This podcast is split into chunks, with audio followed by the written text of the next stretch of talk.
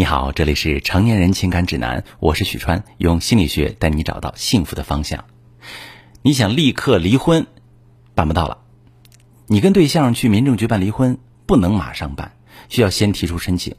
如果提出申请后的三十天里，你们俩其中有一个人不想离婚了，那个人再去民政局撤回申请就可以了。但要是过了三十天，你俩还想离婚，就得再一起去一趟，才能拿到离婚证。今年的全国两会审议的民法典草案，这条民法典草案拟引入离婚冷静期，就跟大家的离婚相关。那这条草案是否能够真正施行，还需要有关部门审议。我想说的是，离婚冷静期真的就能让人冷静下来了？除了冷静，我们还需要看到什么？在我做过的那么多婚姻咨询当中，也确实遇见过不少冲动离婚的案例。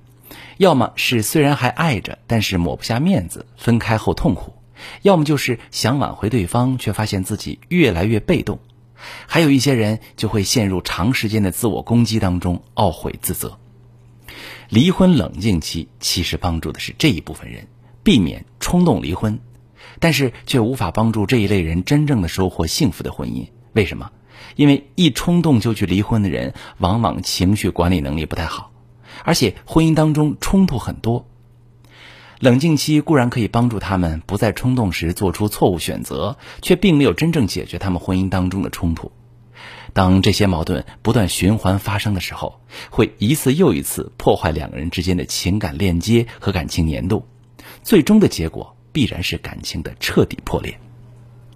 所以说，对于冲动离婚的人来说，离婚冷静期只是延长了他们婚姻的寿命，却无法根治婚姻当中的毒瘤。实际上，这样的婚姻如果能够及时的开刀手术剔除毒瘤，是完全可以康复的，能够真正走向亲健康长久的亲密之旅。对于这样的婚姻来说，有两个最难突破的点。第一个点，情绪管理的能力。会冲动离婚的人，往往都是情绪导向型的，一旦情绪上头，就会忘了自己到底要干什么。目标是什么？只顾着我所有的憋屈、所有的愤怒、所有的不舒服，都必须立刻发泄出来，我爽了就行。可是，往往爽完了才发现有更大的麻烦在等着自己。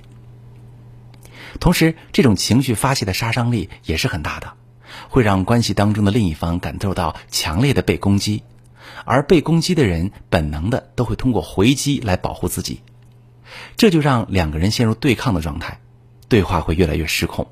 那我就遇见过这样的案例啊，两个人因为辅导孩子写作业时的意见发生分歧，吵到攻击对方智商情商，最后攻击双方家人，闹得难以收场。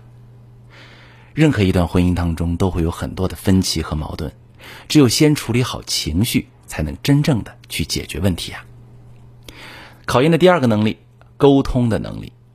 处理好情绪只是解决问题的先决条件，真正帮助我们协调和处理问题的是沟通能力。我听过无数的男人和女人在咨询室里吐槽，说家里那一位根本没法沟通，就像是两个世界的人，完全听不懂彼此在说什么。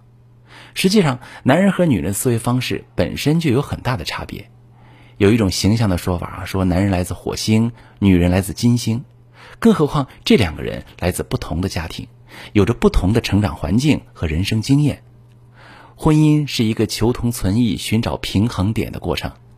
在这个过程当中，如何理解对方、表达自己是非常重要的。大部分觉得沟通不了的夫妻，恰恰是因为他们都只顾着表达自己，想让对方懂得并满足自己的需要，而实际上想让对方听到自己的最佳策略是先学会如何听懂对方，并且把你对他的理解表达出来。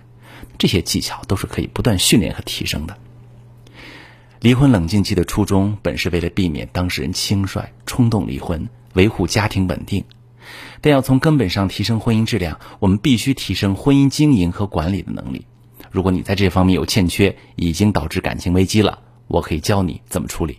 我是许川，如果你正在经历感情问题、婚姻危机，可以加我的微信：幺三二六四五幺四七九零，把你的问题告诉我，我来帮你解决。如果你的朋友有感情问题、婚姻危机，把我的节目发给他，我们一起帮助他。喜欢我的节目就订阅我、关注我，我们一起做更好的自己。